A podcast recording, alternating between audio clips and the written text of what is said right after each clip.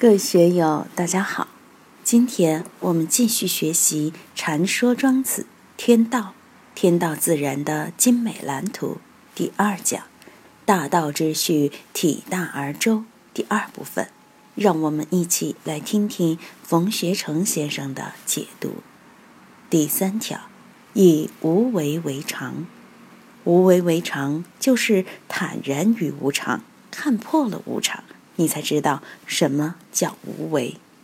我们很多人什么事情都想可控，这样那样，什么都要捏在手里，都要弄在自己手板心里转，拿到自己手心里玩。这理想，那目的，这样策划，那样策划，不外乎就是想达到目的，通过自己的手段，通过自己的策略运作而达到自己的目的。但是。无可奈何，只为命啊！我们的人世姻缘，你未必自己做得了主。你自己的心念念头来来去去，尚且不能做主，还说谈外面的姻缘你能做主？秦皇汉武都不能做主，美国那么财大气粗，伊拉克、阿富汗就未必能做主。为什么呢？你还是没有看破，非得要这样那样。要以自己的意志为转移，跟着你的指挥棒转，那是不可能的。所以道家看透了这一条，就以无为来料理天下事。无为并不是权宜之计，而是为常。这是一个根本的方针，永恒不变的方针。我们怎样使自己能够做到无为？这是圣王之道，帝王之道。《道德经》的上善若水。就是谈的这个，下面主要谈无为。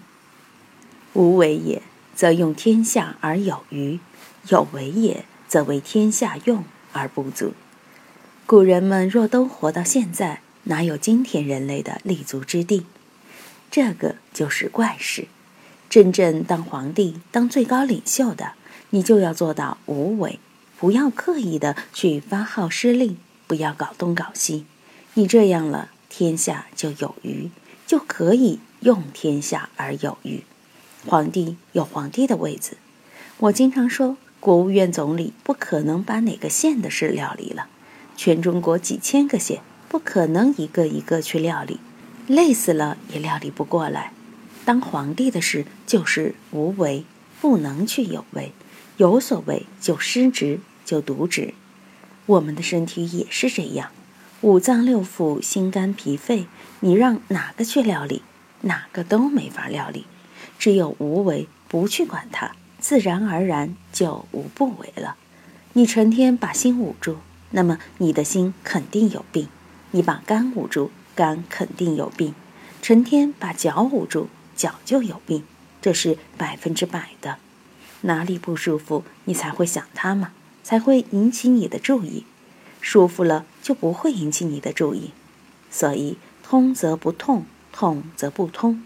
哪个地方不舒服，哪个地方想警报，你就会把那个地方捂住，关注到。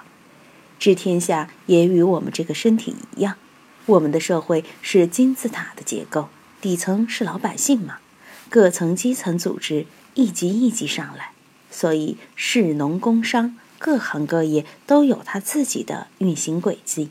不需要你亲自去料理。国家前三十年的经济之所以还没有真正走上轨道，就是因为政府干预太多。就像父母带娃娃，从婴儿开始，小学、中学、大学，一直管到研究生、博士生。最近不是有个博士生要自杀吗？读了博士，还要他妈妈去给他做饭，离了他妈就不会过日子。自己完全成了读书的机器人，社会生活、人情世故完全不懂，一点免疫力都没有。像他这样如何过日子呢？我们国家以前也是政府包干老百姓的衣食住行，计划经济全面包干，哪怕你当市长、当省长，一个图表全部给你画好，你就成了机器，按照国家的指令办事就行了。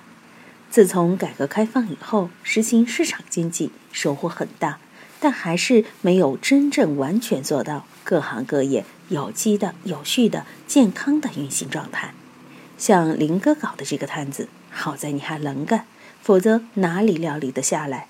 说起来也吓人，动不动就是几千人的工资啊！所以，这个无为是使社会按自己的机能节奏去运行，最高领袖可以超然出来，而不去干预。怎样才能做到这一点？只有把社会这个阴阳调理好，让下面自然的、有序的、祥和的、有机的去发展。就像一个健康的身体，我们不用去管，我们的心肝脾肺自行运行就很健康，不用吃药。今天一个政策，明天一个法规，其实就是药单子，就是下药。社会运行有障碍，哪里不通了，一个法令下来疏通疏通，要把这个不通的弄通。有时拆东墙补西墙，有时剜肉补疮，当然。人类社会有史以来都存在这个问题，没有哪个做得到真正无为而治。无论欧洲还是美国，只不过人家的市场经济发育的比我们早几百年，规矩符合他们的实际，不像我们麻烦多。人家都是百年老店，几百年的老店。为什么无为也则用天下而有余？以前宣传的是大河有水小河满。小河无水，大河干；小河有水，水往低处流。大河之所以有水，是小河养起来的，是由无数条小河汇聚而成的。但现在小河都是小金库、小流域，大家都把水库弄起来。甘肃、陕西缺水，嘉陵江就没水；反过来，大渡河、岷江、雅砻江、金沙江、长江也在缺水。搞水电的老板，只要看到有江河峡谷之处，就去修水库、修电站，把水给你圈起来。这个水圈多了，大河就没有水了，这个也是麻烦。但藏富于民这个观念，儒家也好，道家也好，都是共同的，包括墨家都是讲藏富于民，并不讲藏富于国、藏富于朝廷。老百姓都穷了，朝廷哪来钱？老百姓都富了，随便每人上缴一点点，国家都肥了流油。美国的财政收入为什么那么高？就是因为美国人平均收入高，在高指标上，每个人纳一点点税，国家就是几万个亿的收入。我们国家十三亿人，每人交十元算什么？交一百元又算什么？如果我们每个人都能交一百万给国家，那就无敌于天下。问题是，首先要老百姓富起来，才有能交一百万税的能力。现在你说交几十块钱，裤腰带勒紧点也行，但那个无济于事。要让老百姓充分的富起来才行。让他们富起来，并不是要你发钱，而是要你收回束缚老百姓的那些政策，给老百姓松绑。各行各业自会兴旺发达，百业兴隆，风调雨顺，这样整个社会健康了，社会富有了，国家自然就富有了。造太空飞船、造航空母舰的钱都有了，也不焦虑这些事了。人民公社时代有多少能吃饱饭的？改革开放初始时，政府并没有给老百姓发钱，在农村把人民公社制度废了。在城市允许人们做点小生意，社会的生机立刻呈现出来，多年填不饱的肚子一下就能填饱了，并为后面的大发展奠定了基础。其中的道理还不清楚吗？很清楚呀。而有为也，则为天下用而不足。以前人民公社的土地任你怎么学大寨，只收得到四五百斤，后来承包到百姓手里。川西坝子随便一亩都是一千多斤，所以这有为和无为是两个方面。当领导的一定要无为，下面才有积极性。